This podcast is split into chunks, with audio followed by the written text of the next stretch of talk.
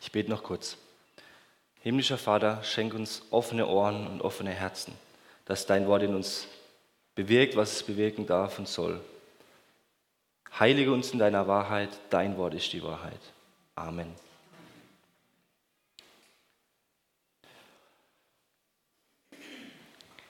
Der Krieg steht unmittelbar bevor. Die Feinde stehen an den Stadtmauern und bereiten sich auf den Angriff vor. Und das Volk in der Stadt erzittert vor Schrecken und vor Furcht.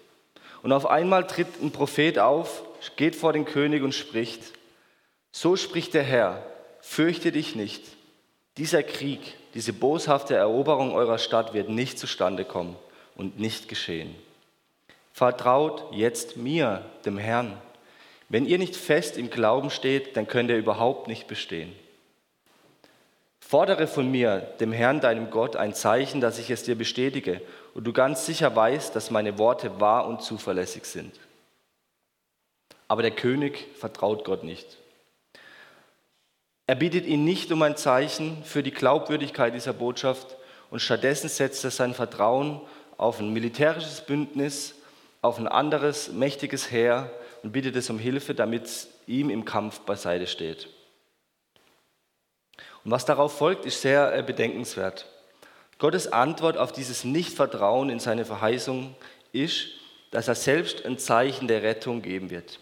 Siehe, die Jungfrau wird schwanger werden und einen Sohn gebären und wird seinen Namen Immanuel nennen. Und außerdem sagt Gott, dass dieses starke Heer, auf das sich der König lieber verlässt als auf Gott, sich eines Tages letztlich gegen den König und gegen sein Volk wenden wird und das Volk und in der Stadt vollkommen vernichten wird. Das Volk wird in die Finsternis hineingestoßen, wo es keine Morgenröte gibt, wo Not herrscht. Man wird darin umherziehen, bedrückt und hungrig. Und es wird geschehen, wenn man Hunger leidet, dann wird man von Wut übermannt werden und seinen König und seinen Gott verfluchen. Und man wird sich nach oben wenden und wird zur Erde blicken. Und siehe, da ist Not und Finsternis, bedrängendes Dunkel und in dichte Finsternis ist man hineingestoßen. Wir befinden uns circa im Jahr 733 vor Christus. Das belagerte Volk ist Juda, des Südreichs Israels. Und vor den Toren stehen die Syrer und das Nordreich Israels und die wollen die Hauptstadt des Südreichs Juda erobern, damit sie den regierenden König Ahas äh, absetzen können und eine große, starke Allianz gegen das Heer von den Assyrern bilden können, die eine aufstrebende Weltmacht sind. Und König Ahas setzt sein Vertrauen auf diese Assyrer, um ihn und sein Volk zu befreien, anstatt auf Gottes Zusage der Rettung zu vertrauen. Und in diese bedrückende und bedrohliche Situation hinein Gott, äh, spricht Gott durch den Propheten Jesaja und sagt, dass König Ahas und sein Königreich untergehen werden, weil er sein Vertrauen nicht auf Gott gesetzt hat. Und jetzt spricht unser Predigtext, den wir gleich lesen, von einer völlig anderen Zeit, von einem völlig anderen König und einem anderen Königreich äh, in die Zukunft hinein. Doch nicht bleibt das Dunkel über dem, der von der Finsternis bedrängt ist. Wie die frühere Zeit dem Land Sebulon und dem Land Naphtali Schmach gebracht hat, so bringt die spätere den Weg am Meer, das Land jenseits des Jordan und den Kreis der Nationen zu ehren. Das Volk, das im Dunkel lebt, sieht ein großes Licht. Die im Land der Finsternis wohnen, Licht leuchtet über ihnen. Du vermehrst den Jubel, du machst die Freude groß. Sie freuen sich vor dir, wie man sich freut in der Ernte, wie man jauchzt beim Verteilen der Beute. Denn das Joch ihrer Last den Stab auf ihrer Schulter, den Stock ihres Treibers zerbrichst du wie am Tag Midians. Denn jeder Stiefel, der dröhnend einherstampft und jeder Mantel in Blut gewälzt, verfällt dem Brand, wird ein Fraß des Feuers. Denn ein Kind ist uns geboren, ein Sohn uns gegeben, und die Herrschaft ruht auf seiner Schulter, und man nennt seinen Namen wunderbarer Ratgeber, starker Gott, Vater der Ewigkeit, Fürst des Friedens. Groß ist die Herrschaft und der Friede wird kein Ende haben auf dem Thron Davids und über seinem Königreich, es zu festigen und zu stützen durch Recht und Gerechtigkeit, von nun an bis in Ewigkeit. Der Eifer des Herrn der Herrscher wird dies tun. Und dieser König ist der kommende Retter, der Licht ins Dunkel bringt und Freude in seiner Gemeinde bewirkt. Und damit beschäftigen wir uns heute. Gott bringt Licht ins Dunkel. Völlige dichte Finsternis. Das Licht kommt nicht wieder. So beschreibt Jesaja die Verse vorher den Zustand des Volkes Israel, wie ich gerade schon erläutert habe. Vor dieser Verschleppung ins Exil, die einige Jahre später stattfindet. Finsternis ist ein sehr wichtiges theologisches Wort in der Bibel, das größtenteils als negativ, als nicht gut beschrieben wird. Finsternis wird vom Licht unterschieden. Dunkelheit ist die Abwesenheit von Gott und die Abwesenheit von Licht. Als Gott die Erde schuf, kommt das erste gute Urteil über die Schöpfung, dass sie gut war, erst als er sprach, es werde Licht und es ward Licht. Und er sah das Licht, wie es gut war, an. Licht wird von Gott als gut qualifiziert, im Gegenteil zur Finsternis. In Jakobus 1, Vers 17 steht, jede gute Gabe und jedes vollkommene Geschenk kommt von oben herab, von dem Vater der Lichter, bei dem keine Veränderung ist, noch eines Wechsels Schatten. Finsternis ist nicht gut, weil sie nicht von Gott kommt. Sie ist schon da, bevor Gott die Erde erschaffen hat. Wie es im zweiten Vers, Mose, äh, im zweiten Vers in 1. Mose steht, und die Erde war wüst und leer und Finsternis war über der Tiefe. Und Gott, Gottes Geist schwebte über dem Wasser. Und diese gleiche Finsternis am Anfang vor der Schöpfung oder während der Schöpfung ist nun wieder der Zustand, welcher in Israel vorfindlich ist. Und es ist wichtig zu verstehen, dass Finsternis nicht gut ist, weil sie lebensfeindlich ist. Das Gegenteil von gut ist nicht nur moralisch böse, sondern das Lebensfeindliche, das Schlechte, was den Tod hervorbringt. Und darum scheidet Gott am ersten Tag als erste Schöpfungshandlung das Licht von der Finsternis als das Gute, Lebensfördernde vom schlechten, Lebensfeindlichen. Und das Urteil Gottes, es war gut, bezieht sich immer auf Dinge, die lebensförderlich sind. Zum Beispiel am zweiten Tag fehlt dieses Urteil, weil bisher nur Wasser vorhanden ist und das Meer lebensfeindlich ist. Da kann noch kein Leben entstehen auf dem Meer. Es muss erst noch die Erde, der Kontinent erschaffen werden. Die Unterscheidung von Licht und Finsternis in der Bibel ist letztlich eine Grundunterscheidung, was fördert Leben und was verhindert Leben. Alles Licht und damit alles Leben kommt von Gott. Der Licht ist und keine Finsternis ist in ihm. So sagt es der erste Johannesbrief. Also wenn in der Bibel die Rede von Finsternis und von Licht ist, ist letztlich auch die Unterscheidung von Gottes Anwesenheit und von Gottes Abwesenheit weil alles Licht kommt von Gott. Und letztlich sogar der Himmelskörper, den er dann später schafft, am Tag 4, ist nur ein Abglanz von seiner leuchtenden Herrlichkeit, weil in der, in der Schöpfung war ja auch schon vorher Licht vorhanden, bevor die Himmelskörper geschaffen wurden. Wo Gott ist, ist Licht, weil er Licht ist. Und deswegen geht die Bedeutung von Dunkelheit in unserem Text und überhaupt in der Bibel weit über das physische Dunkel hinaus. Es ist die Beschreibung eines Zustandes ohne Gott, ohne seine Anwesenheit, letztlich ohne das Leben, das aus Gott kommt. Ein Zustand des Gerichtes Gottes, wo das Böse wuchern kann, wo Angst und Not herrscht, wie unser Text es schreibt. Dunkelheit ist eine Metapher für Ignoranz, für Bösartigkeit, für Sünde, für eine Lebensführung ohne Gott, die tiefes Leid, Unheil, äh, für tiefes Leid, Unheil und letztlich sogar für den Tod. In Vers 1 in unserem Text hieß es, das Volk, ähm, das wohnt im Land der Todesschatten. Also Finsternis kann man hier noch ein zweites Wort, wird hier gebraucht, das man auch als Todesschatten über, übersetzen kann. Und dieser Zustand wird beendet werden. Das Dunkel bleibt nicht ewig. Das Volk, das im Dunkel lebt, sieht ein großes Licht. Die im Land der Finsternis, ja, die im Land der Finsternis oder Todesschatten wohnen. Licht leuchtet über ihnen. In den Versen zuvor ist die Rede von Todesangst und Bitterkeit, sogar vom Verfluchen Gottes. Und jetzt, ganz unerwartet, ist die Rede vom Zuwenden Gottes zu den Menschen, wobei sie ihn sogar verfluchen. Sie haben dieses Zuwenden Gottes nicht produziert oder sind etwa verantwortlich für diese Güte. Ihre Sünde hält Gott nicht davon ab, sich ihnen zuzuwenden. Durch die ganze Bibel hindurch steht Licht für Segen, für Rettung, für Frieden, für Heil, für Gerechtigkeit. Für das Leben, das Leben, das aus Gott kommt und ihm gefällt. Für seine Gegenwart, für das Zugewandtsein von, von Gottes Angesicht zu einer Person oder zu einer Volksgruppe oder wem auch immer.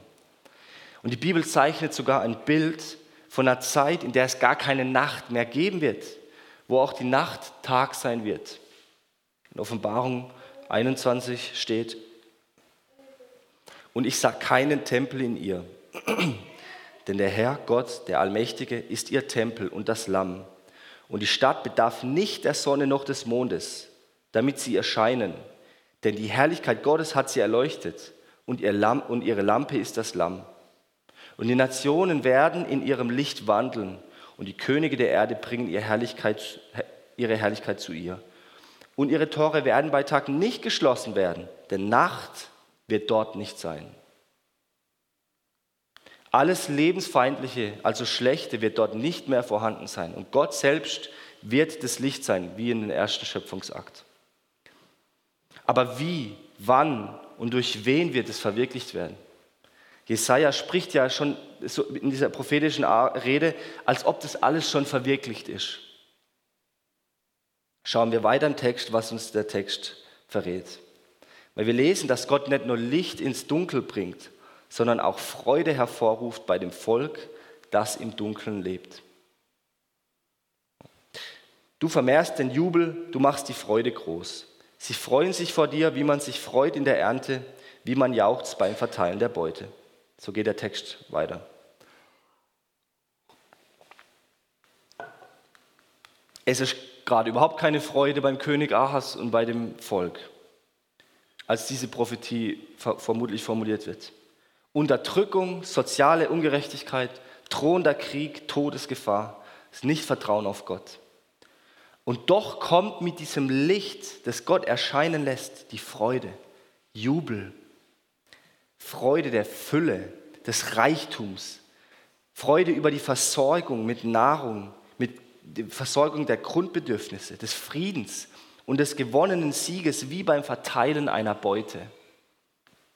Anstelle von Angst wird hier ein Bild von, von Sieg, von Freude ähm, äh, gezeichnet. Alle grundlegenden Elemente der Angst sind verschwunden. Und am wichtigsten, die Menschen freuen sich vor Gott, weil er die Quelle der Freude ist.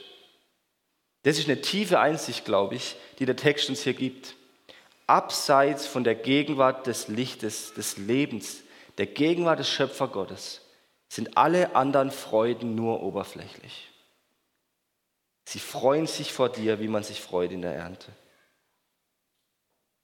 Und drei Gründe werden jetzt für diese Freude genannt. Gott vermehrt die Freude, weil er Freiheit schenkt. Denn das Joch ihrer Last, den Stab auf ihrer Schulter, den Stock ihres Treibers zerbrichst du wie am Tag Midians. Und die Menschen, die werden sich freuen, weil Gott sie befreit hat. Wie damals Gideon, in, kann man nachlesen, in Richter 6 und 7, gegen die Midianiter angekämpft hat und sie besiegt, besiegt hat. Ähm, die haben das Volk Israel militärisch unterdrückt und angegriffen.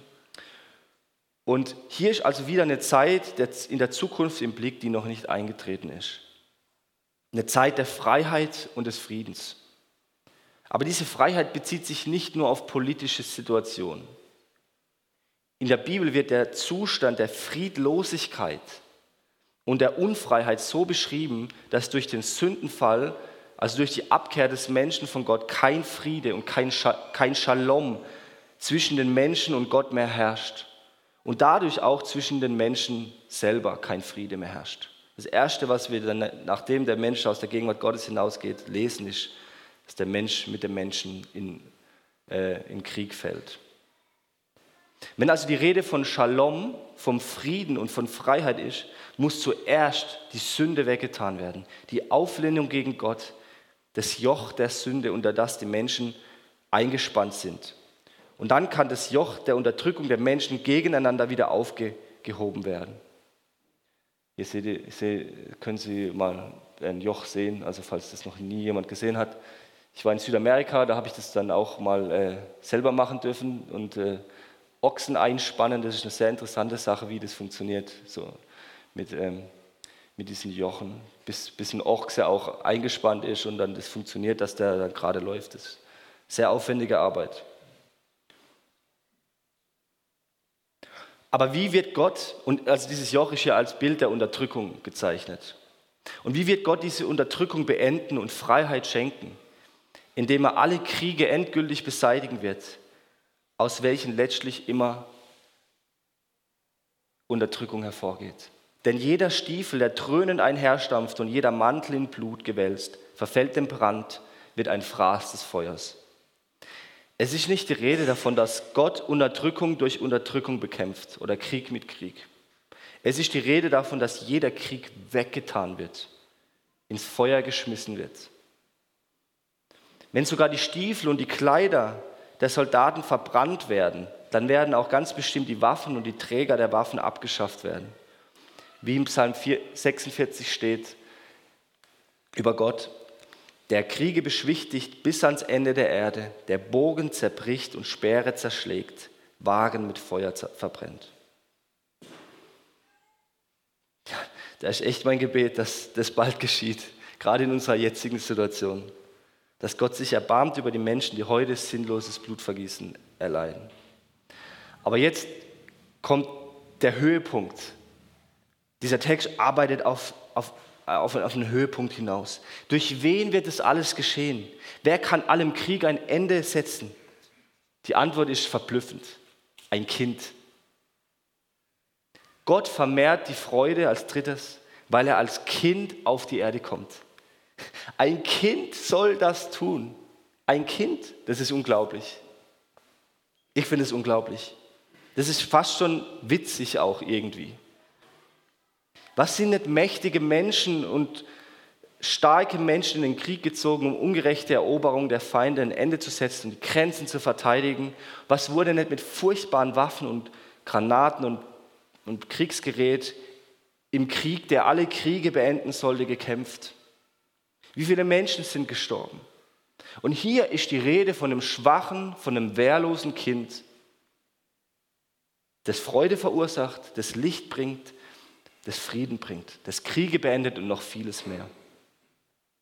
Denn ein Kind ist uns gegeben, geboren, ein Sohn uns gegeben und die Herrschaft ruht auf seiner Schulter. Und man nennt seinen Namen wunderbarer Ratgeber, starker Gott, Vater der Ewigkeit, Fürst des Friedens. Groß ist die Herrschaft und der Friede wird kein Ende haben auf dem Thron Davids. Und über seinem Königreich, es zu festigen und zu stützen durch Recht und Gerechtigkeit von nun an bis in Ewigkeit. Der Eifer des Herrn der Herrscher wird dies tun. Und zuvor in Kapitel 7 wurde, wurde gesagt, dass eine Jungfrau ein Kind gebären wird, um zu verdeutlichen, dass Gott mit dem Volk ist. Und jetzt sagt Jesaja, dass dieses Kind geboren ist. Und Jesaja schließt sich jetzt in dieses, hier hinein, in dieses Uns. Er sagt, das Kind ist auch für mich geboren dieser Retter. Vorher war das nicht die Rede von diesem uns, aber hier kommt Jesaja mit hinein. Die Rettung, die Aufrichtung, Aufrichtung eines vollkommen gerechten und friedvollen Zustandes, die Gott plant und durchführt, liegt auf den Schultern eines kleinen Kindes. Und es ist nicht nur eine abstrakte Idee, wie in manch anderen Religionen sondern eine Person aus Fleisch und Blut. In der Schwachheit äußert sich somit die größte Stärke. Gott ist stark genug, um alle Feinde zu überwinden, indem er angreifbar wird, indem er transparent wird und demütig, indem er Fleisch und Blut wird und damit Feindschaft auf Erden in Frieden umwandeln wird. Aber wer ist diese Person? Wer ist dieses Kind? Er ist eine königliche Gestalt. Die Herrschaft ruht auf seiner Schulter. Er ist ein Fürst. Er sitzt auf dem Thron. Er hat ein Königreich, das er festigt und stützt. Ein ewiges Königreich, das vollkommen gerecht ist, wo Ungerechtigkeit und Sünde keinen Platz haben. das nicht mehr untergehen wird. Ein Königreich des Friedens. Nicht wie das des Königs Ahas, der die Menschen ausgebeutet hat, der böse war, der keine friedvollen Zustände erreicht hat. Nein, dieses Kind ist wie ein Gegenstück zu diesem König Ahas. Nicht arrogant und kriegerisch, sondern wahrhaft würdig für den König. Und außerdem ist dieses Kind Gott selbst.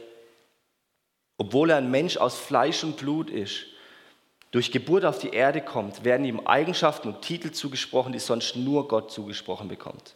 Wunderbarer Ratgeber, starker Gott, Vater der Ewigkeit, Fürst des Friedens. Das Kind ist ein wunderbarer Ratgeber. Menschen planen manch Boshaftes.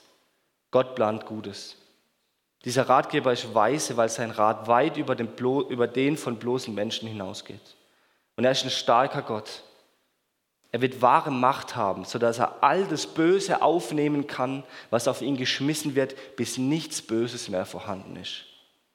Und er ist ein Vater der Ewigkeit. Ein Kind und gleichzeitig ein ewiger Vater. Ein Vater, der in der Bibel als ein solcher beschrieben wird, der für seine Kinder alles tun würde, sogar für sie sterben. Der sie versorgt mit guten Gaben und der ihr Bestes will.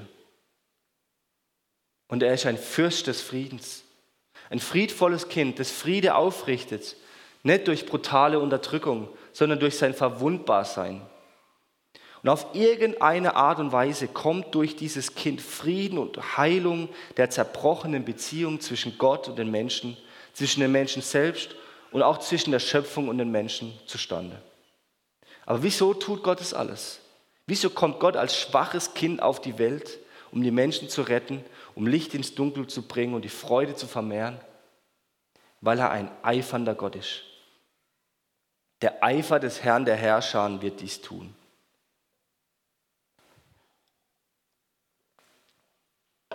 Gott ist richtig leidenschaftlich in seiner Rettungsaktion. Er ist so sehr involviert darin, dass er selbst der Retter ist und wird, indem ein Mensch aus Fleisch und Blut wird. Man darf Eifer nicht mit Eifersucht übersetzt, äh, äh, verwechseln. Dieser Eifer ist alles andere als selbstzentriert und egoistisch, sondern er ist auf das Beste für das Gegenüber ausgerichtet. Gott liebt sein Volk so sehr. Er liebt die Menschen in so einer leidenschaftlichen Art und Weise, dass er förmlich vor Liebe brennt, um das alles, was wir gehört haben, zu verwirklichen. Der Zustand der Dunkelheit über, die, über, den Mensch, über der Menschheit lässt ihn nicht kalt. Er ist barmherzig.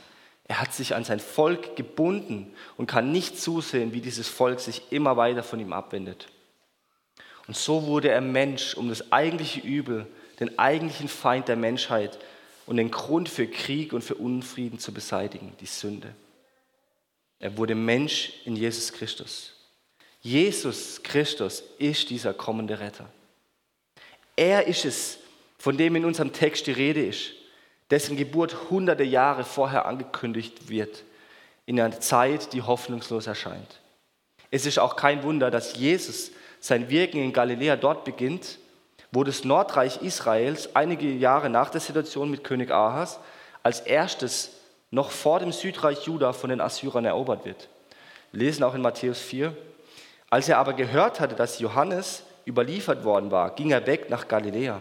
Und er verließ Nazareth, also geht weiter nach oben und kam und wohnte in Kapernaum am See Genezareth. Das liegt im Gebiet von Sebulun und Naphtali, damit erfüllt wurde, was durch den Propheten Jesaja geredet ist. Und jetzt zitiert er unsere, unsere Bibelstelle. Und dann steht da, von da an begann Jesus zu predigen und zu sagen, tut Buße, denn das Reich der Himmel ist nahe gekommen. Also dieses Königreich, von dem Jesaja vorher gesprochen hat, ist jetzt mit Jesus gekommen, auf die Erde nahe gekommen. Und Jesus ist dieses Licht, von dem in unserem Text die Rede ist. In ihm war Leben und das Leben war das Licht der Menschen. Und das Licht scheint in der Finsternis und die Finsternis hat es nicht erfasst. Ich bin als Licht in die Welt gekommen, damit jeder, der an mich glaubt, nicht in der Finsternis bleibt, sondern das Licht des Lebens haben wird. Ich habe äh, am Dienstag eine Prüfung über äh, Johannes, das Evangelium von Johannes, und da musste man auch wieder ein paar Verse übersetzen und ich habe das erste Kapitel nochmal durchübersetzt. Da ist mir erstmal aufgegangen, wie oft in diesem ersten Kapitel von diesem Licht die Rede ist. Es ist gewaltig, wie wie oft er auf dieses Licht zu sprechen kommt. Das ist ein sehr wichtiges Thema und eine zentrale, ja, eine zentrale Bedeutung im, im Leben von Jesus. Und Jesus ist auch, der den Menschen das Joch der Unfreiheit abnimmt und der Ruhe schenkt. Wie es in dem bekannten Vers auch von Matthäus heißt, kommt her zu mir, alle, die ihr mühselig und beladen seid. Ich will euch erquicken. Nehmt auf euch mein Joch und lernt von mir. Denn ich bin sanftmütig und von Herzen demütig. So werdet ihr Ruhe finden für eure Seelen. Denn mein Joch ist sanft und meine Last ist leicht. Und Jesus ist dieser verheißene, dieses verheißene Kind, der Grund der Freude, wie es bei seiner Geburt heißt. Fürchtet euch nicht, siehe, ich verkündige euch große Freude, die allem Volk widerfahren wird. Denn euch ist heute der Heiland geboren, welcher ist Christus, der Herr in der Stadt Davids. Und er ist der Herrscher, der ein ewiges Friedensreich aufrichtet. Durch seine Verwundbarkeit, durch seinen Tod am Kreuz von Golgatha, wie es auch im Kolosserbrief heißt, äh, okay, den habe ich ausgelassen. Nee. Ähm, und durch Christus hat, er alles, hat Gott alles mit sich versöhnt, indem er Frieden gemacht hat durch das Blut seines Kreuzes. Er bringt diesen Shalom, diesen Frieden, den wir so dringend brauchen. Und letztlich ist er auch der, der allem Krieg ein Ende setzen wird. Wenn er, wie es in 2. Thessaloniker heißt, den Gesetzlosen durch den Hauch seines Mundes vernichten wird, durch die Erscheinung seiner Ankunft. Und doch warten wir alle noch auf die Erfüllung von diesen wunderbaren Worten im Buch von Jesaja. Mit dem ersten Kommen von Jesus ist noch nicht alles vollendet. Die vollkommene Erfüllung von diesen wunderbaren Worten steht noch aus. Wohl dem Menschen, der jetzt schon diese Rettung und diesen Frieden und dieses unzerstörbare Königreich von ganzem Herzen sucht und Gott in seiner ewigen Stadt und bei Gott in seiner ewigen Stadt vollkommene Freude erfahren darf. Der diesem Kind, diesem schwachen Kind letztlich sein Leben anvertraut.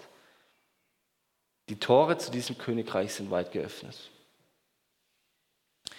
Ich beende die Predigt mit den Worten, die auf der Beschreibung von dieser neuen Schöpfung, dieses herrlichen Königreichs Gottes in Offenbarung 22 folgen und die der Heilige Geist und die ganze Gemeinde Gottes auf der ganzen Welt voller Sehnsucht zu diesem Retter, zu diesem Kind, zu Jesus Christus sagen. Komm. Und wer es hört, spreche, komm. Der diese Dinge bezeugt, spricht, ja, ich komme bald. Amen. Komm, Herr Jesus.